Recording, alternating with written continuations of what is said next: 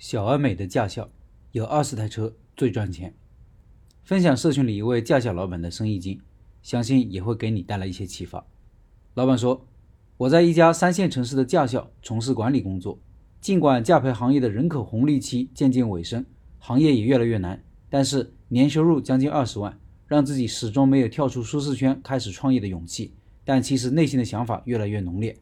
从开始听开店笔记，也将近四年的时间了。”很喜欢这个节目，有时候老陈分享的点子也可以用在教培行业的营销上，所以即使没有开始创业，也是受益良多。比如在开店选址上，目前驾校开设了很多报名宣传点，有很多选址原则也是参考了开店选址的原则。比如平时学员练车过程中的增值服务，也是借鉴了很多开店笔记的小妙招，服务是相同的，行业之间也有很多相通性。其实现在大的驾校支出太高，最高毛利的。反而是二十辆车左右的小而美的驾校。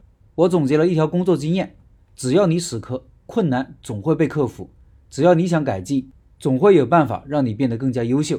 服务学员的过程中，我们从前期的拓客、学员的报名、理论培训、科目一考试、科目二分车、科目二考试、科目三考试、科目四考试，以及毕业典礼等学员的学车全流程中，梳理出能和学员加深感情、增加服务触点的地方。让学员有一个超值的学车体验，他才会把身边要学车的朋友再转介绍给我们。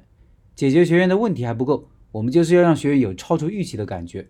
其实学员学车最基本的要求就是拿证，他们最在乎的是什么呢？是拿证的速度快，是安全性，是学到扎实的驾驶技巧，都是也都不是。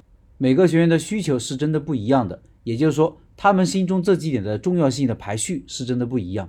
比如现在学车的大部队。是高三毕业的应届高考生，这群刚满十八岁的孩子，他们最大的需求绝对不是快点拿证，他们的需求是学车的过程很爽，他们要这个暑假过得很有价值。所以，针对这部分学员，我们开设了丰富多彩的活动，有吃鸡大赛，有走进大学，有职业生涯规划论坛，有高考志愿填报论坛，有户外拓展，让这群孩子参与其中。学车只是一种顺带，其实孩子不是我们真正的顾客，这群孩子的家长才是我们真正的顾客。报名哪家驾校，最主要的选择权在家长手中。家长更在意什么呢？家长更在意学车的安全问题。一种是车辆的安全，一种是日常交际的安全。我们在安全方面，为了打消家长的顾虑，会给他足够的购买理由。这些点都是老陈分享中提炼出适合我们各行业的干货。所以有时候我觉得我在工作中也是在创业，用创业的心态来工作，让自己更加有干劲。以上是老板的分享。常有老板说，老陈。你能不能多讲点服装店的经验？能不能多讲点美容店的经验？能不能多讲点便利店的经验？等等，有这样问题的老板，实际上暴露了一个很不好的学习习惯：喜欢学习技巧，而非方法和理念。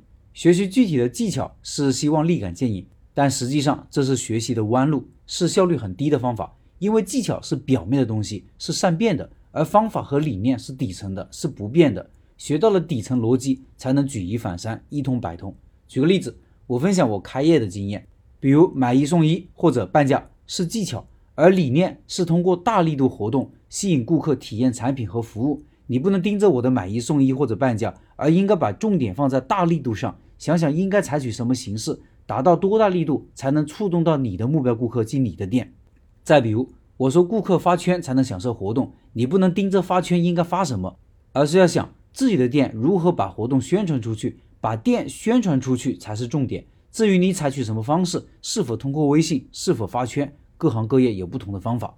所以我每次讲到一个具体的点、一个具体的案例或者一种具体的方法，我往往会提炼、归纳、总结或者类比一下，这可能会增加理解的难度，让文章读起来枯燥无味。